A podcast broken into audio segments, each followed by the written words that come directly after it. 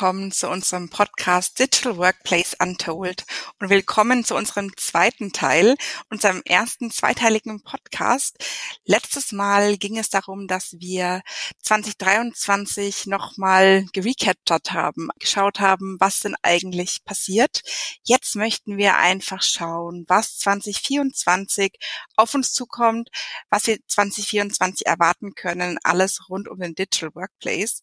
Ein großes Thema, was wir vor Weihnachten besprochen hatten, waren die E-Rechnungen. Michael, was wird uns 2024 denn zu diesem Thema erwarten? Thema E-Invoicing, ähm, nur eine ganz kurze Wiederholung.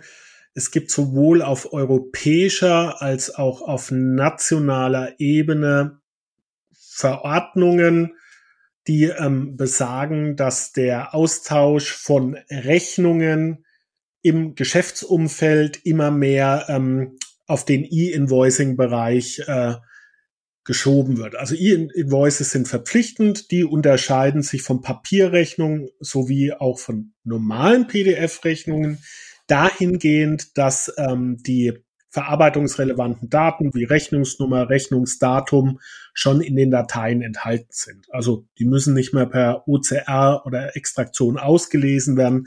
Diese Informationen sind da.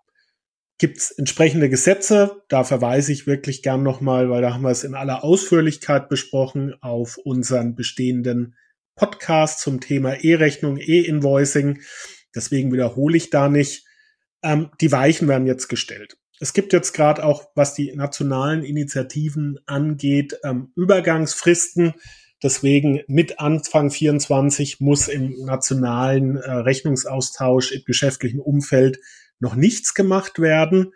Aber die Übergangsfristen gehen auch nicht mehr ewig. Und deswegen ist es jetzt ein ganz, ganz wichtiges Thema für Firmen, sich mit dem Thema E-Rechnungen, E-Invoicing auseinanderzusetzen eine Strategie zu entwerfen und dann zu untersuchen, ob das mit bestehenden Anbietern, die jetzt schon im Unternehmen sind, abbildbar ist oder ob gegebenenfalls noch zusätzliche Anbieter ja engagiert werden müssen oder zumindest zusätzliche Module beschafft werden müssen.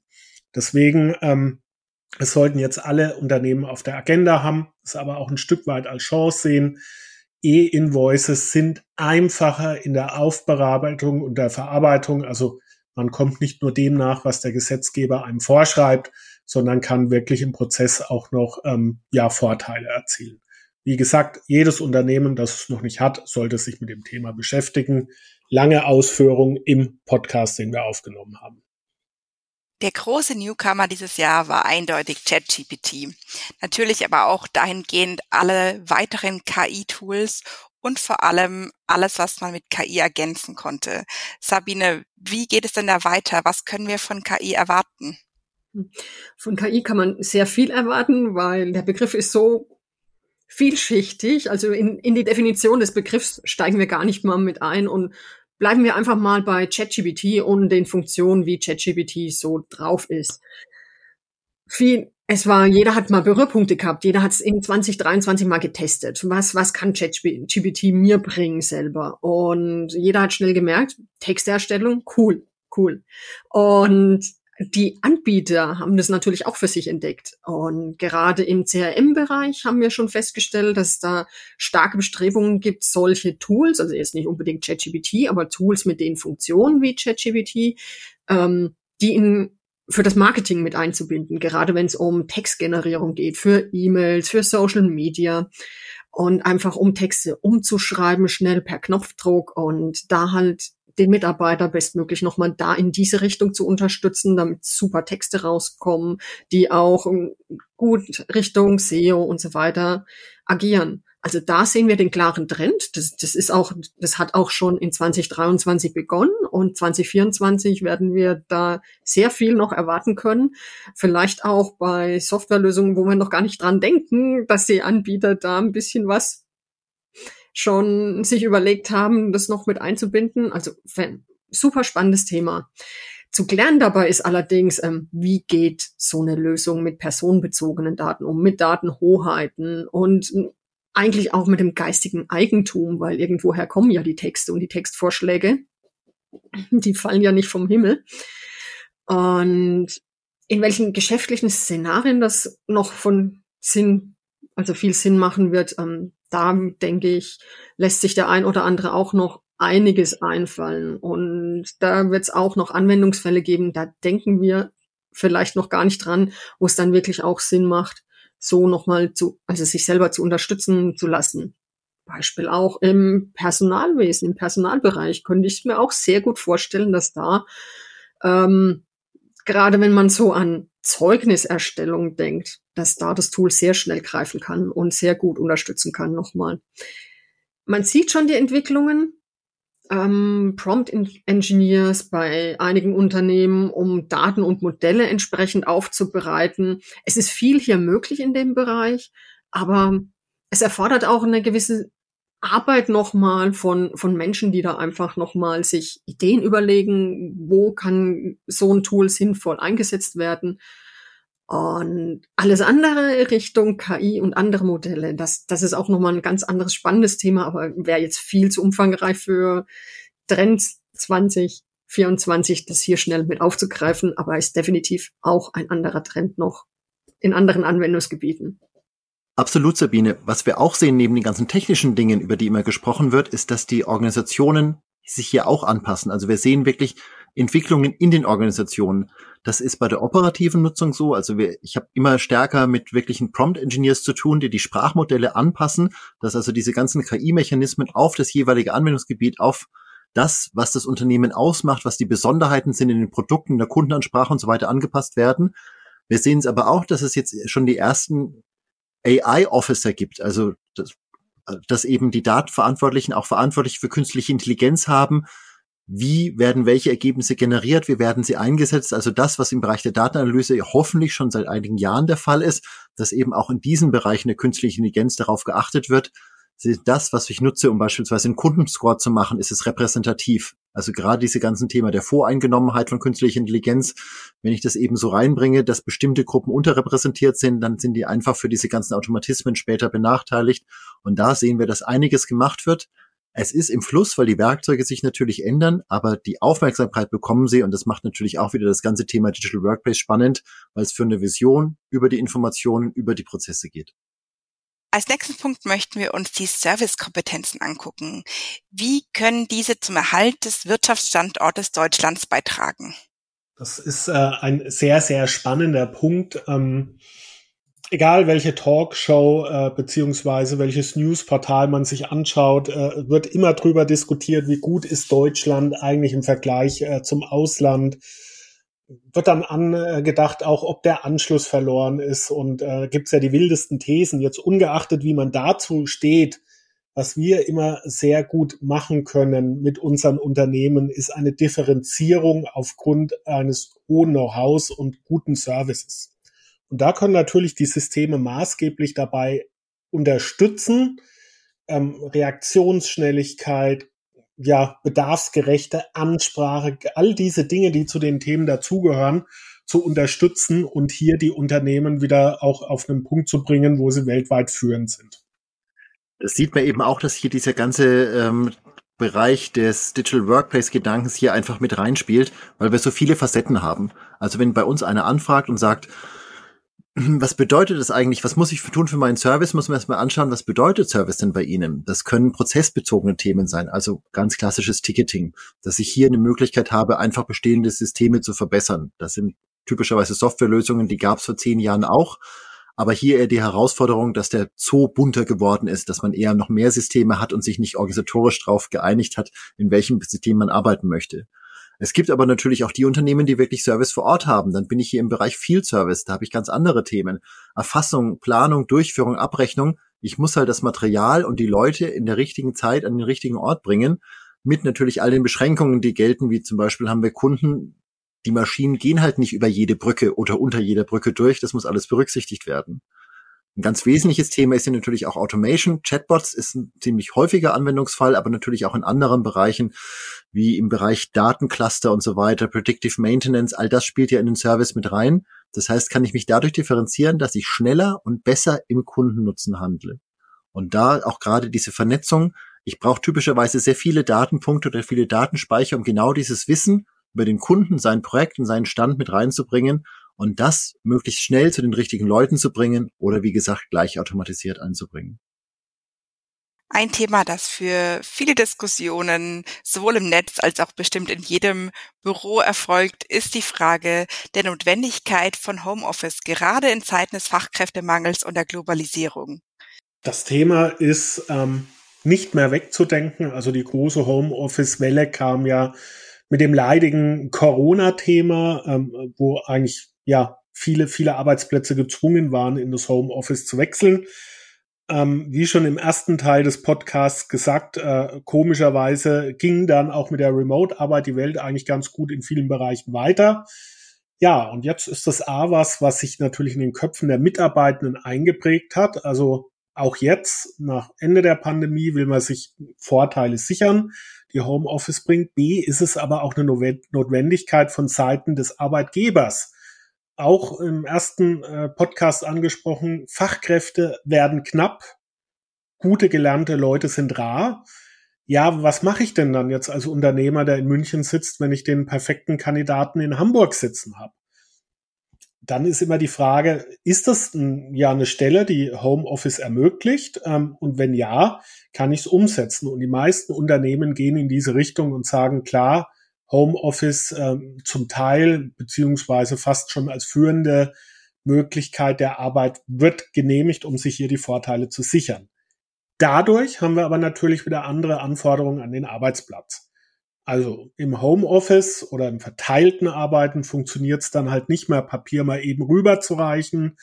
Ähm, da kann man auch nicht mal dann schnell die Mittagspause zusammen beim Italiener machen, wo man Dinge gemeinsam dann bespricht, und hier brauchen wir dann auch wieder eine gute Unterstützung von Tools. Also A, Tools, um Videokonferenzen, äh, Audiochats zu machen, aber B, auch Tools, die die Informationen digital so bereitstellen, dass verteilte Teams damit arbeiten können.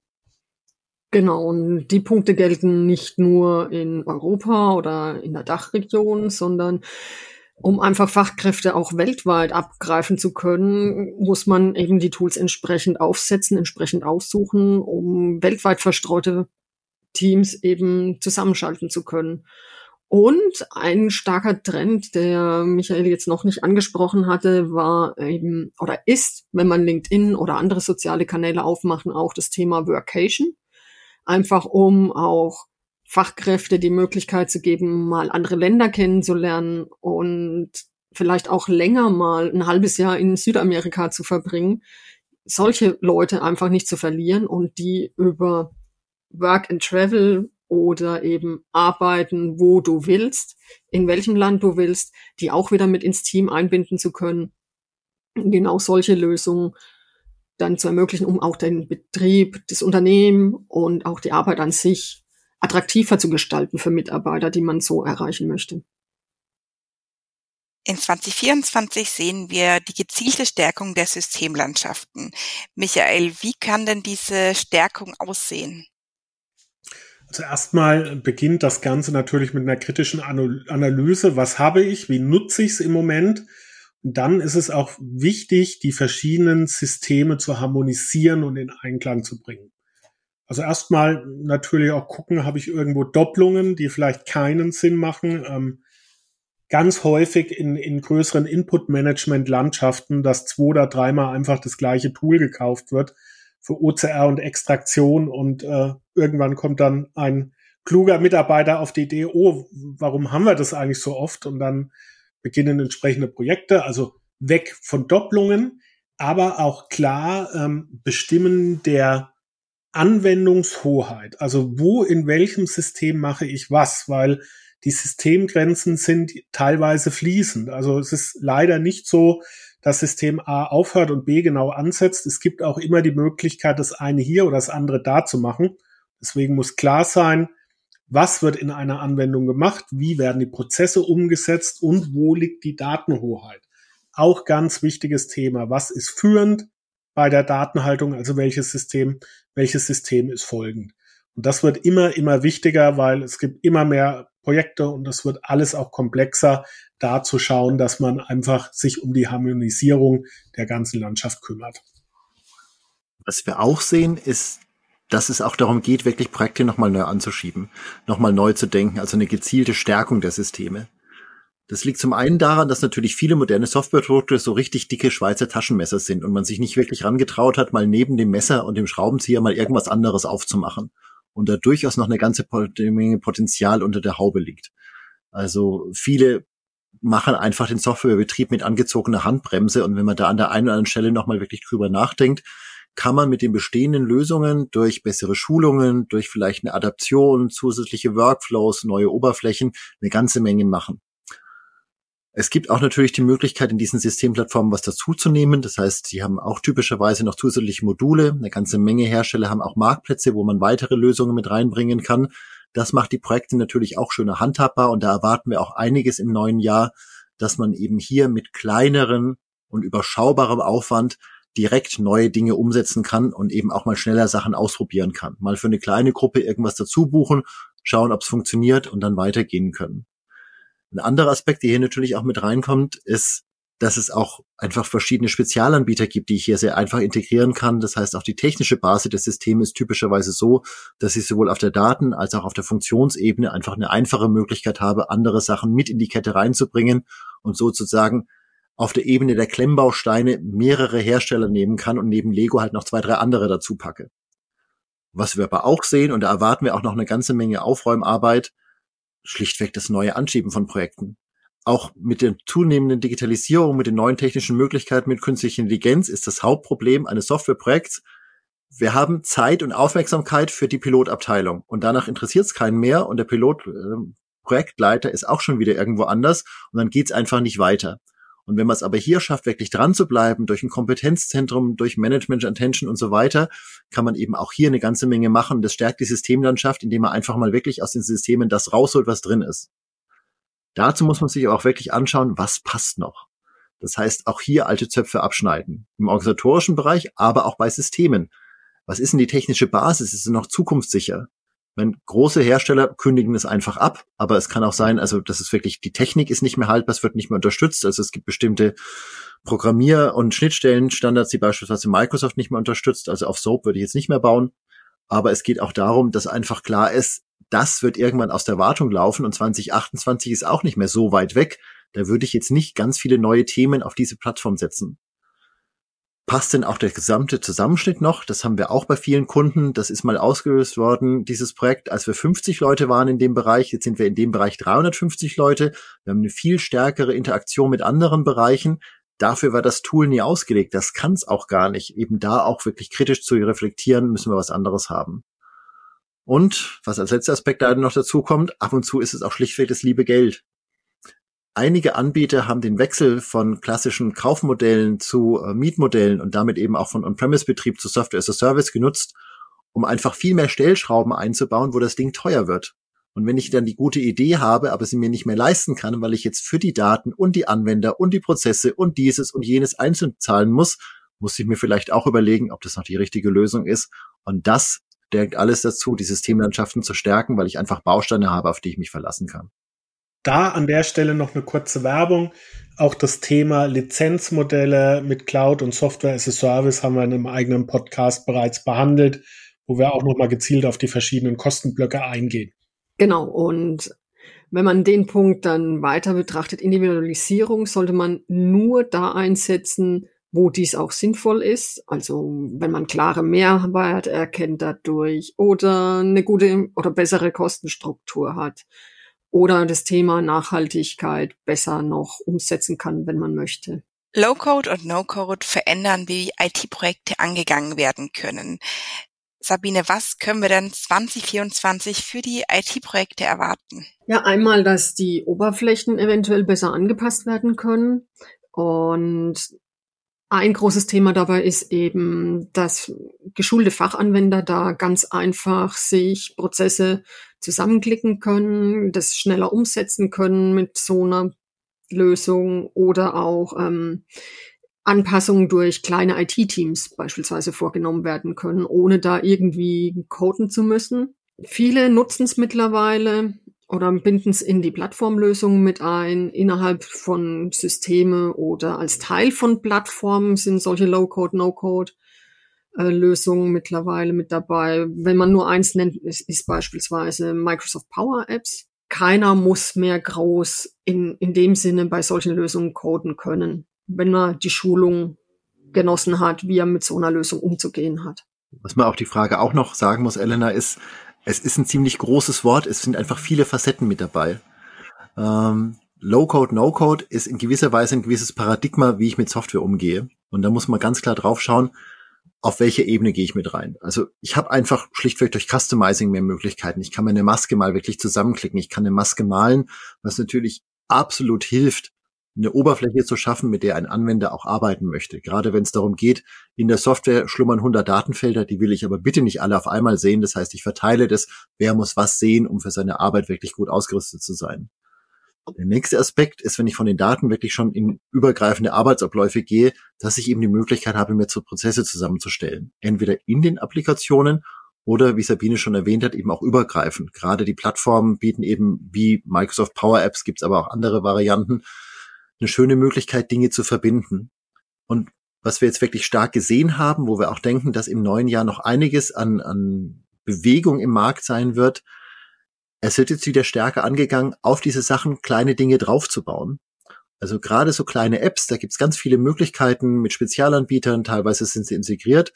Ich baue mir mal was zusammen, was zum einen das mobile Arbeiten ermöglicht. Das heißt, ich hab's eben auf meinem mobilen Endgerät, aber zum anderen ist es halt genau diese Ausschnitte, die ich brauche. Von all dem, was das Ding kann, was ich mir da zusammengebastelt habe, brauche ich fünf Datenfelder und drei Funktionen.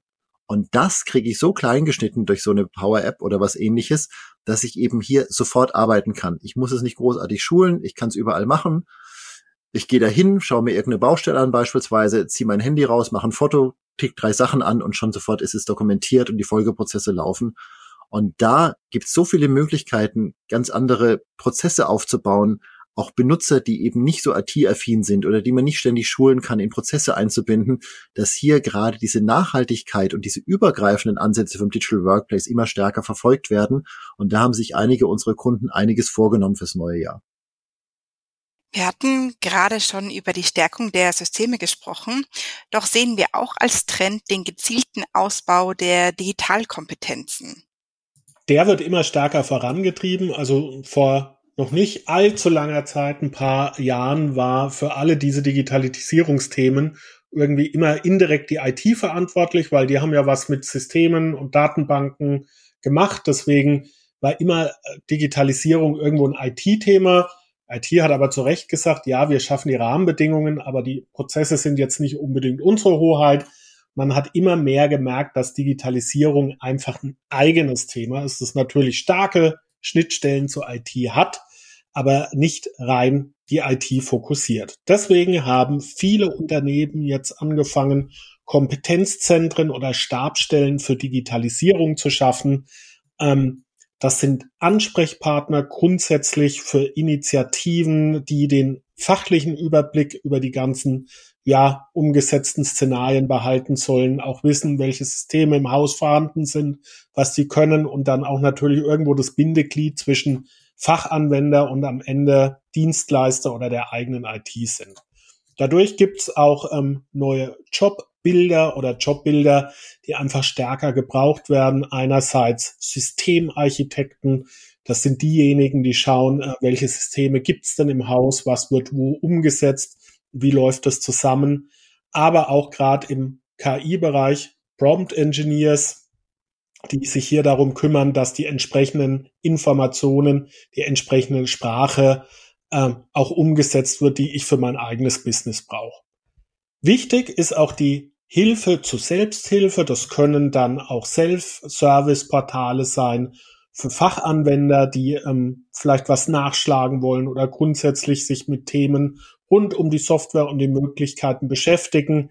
Natürlich ein breiteres Angebot an Schulungen. Die tollsten Tools bringen nichts, wenn nicht klar ist, wie gehe ich mit denen um und vor allem auch, wie gehe ich mit denen im Kontext meiner Prozesse um. Also weg von einem Handbuch, das Funktionen beschreibt, hin zu einer Schulung, die den Kontext zu den Prozessen aufgreift.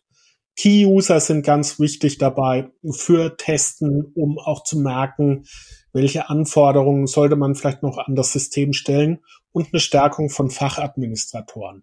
Also die Menschen in den Abteilungen, die gewisse Dinge wie Rechtevergabe auch vornehmen können, ohne dass jedes Mal da ein Absprung an die äh, IT-Abteilung notwendig ist.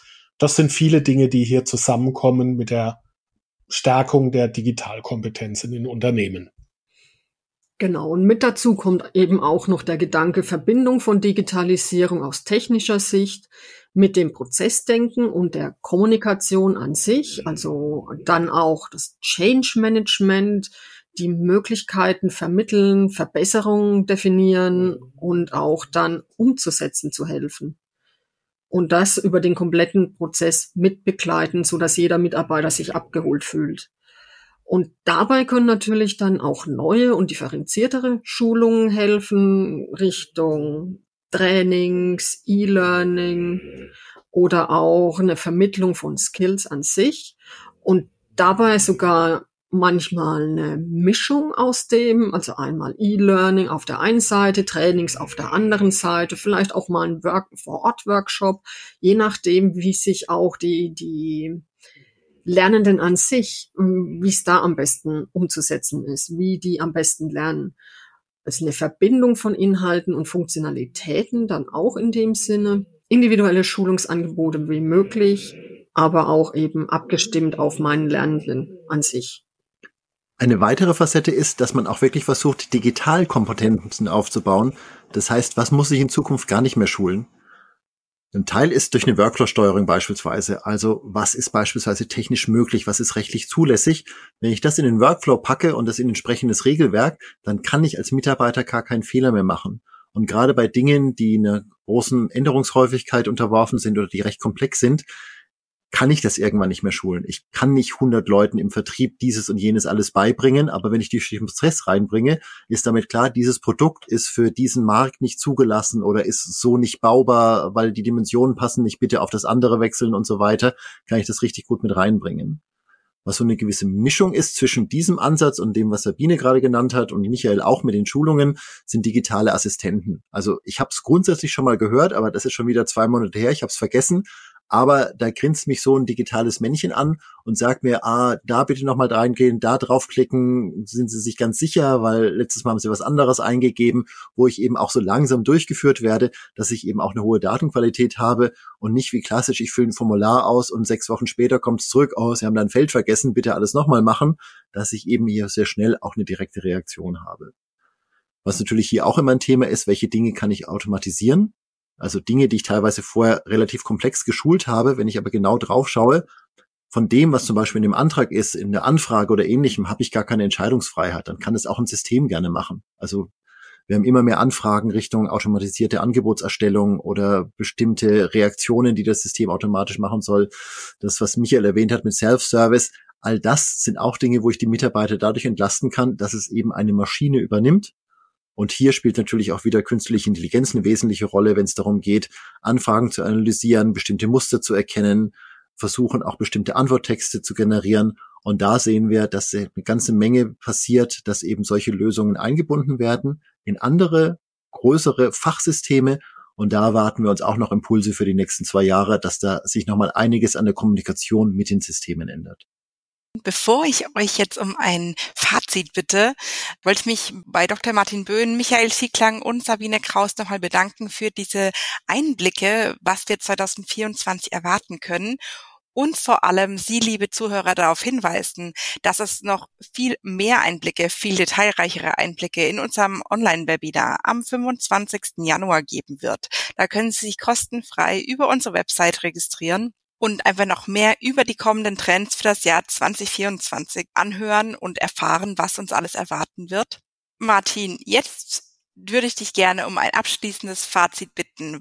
Was kannst du denn in diesem Kurzresümee zu den Voraussichten für das Jahr 2024 sagen?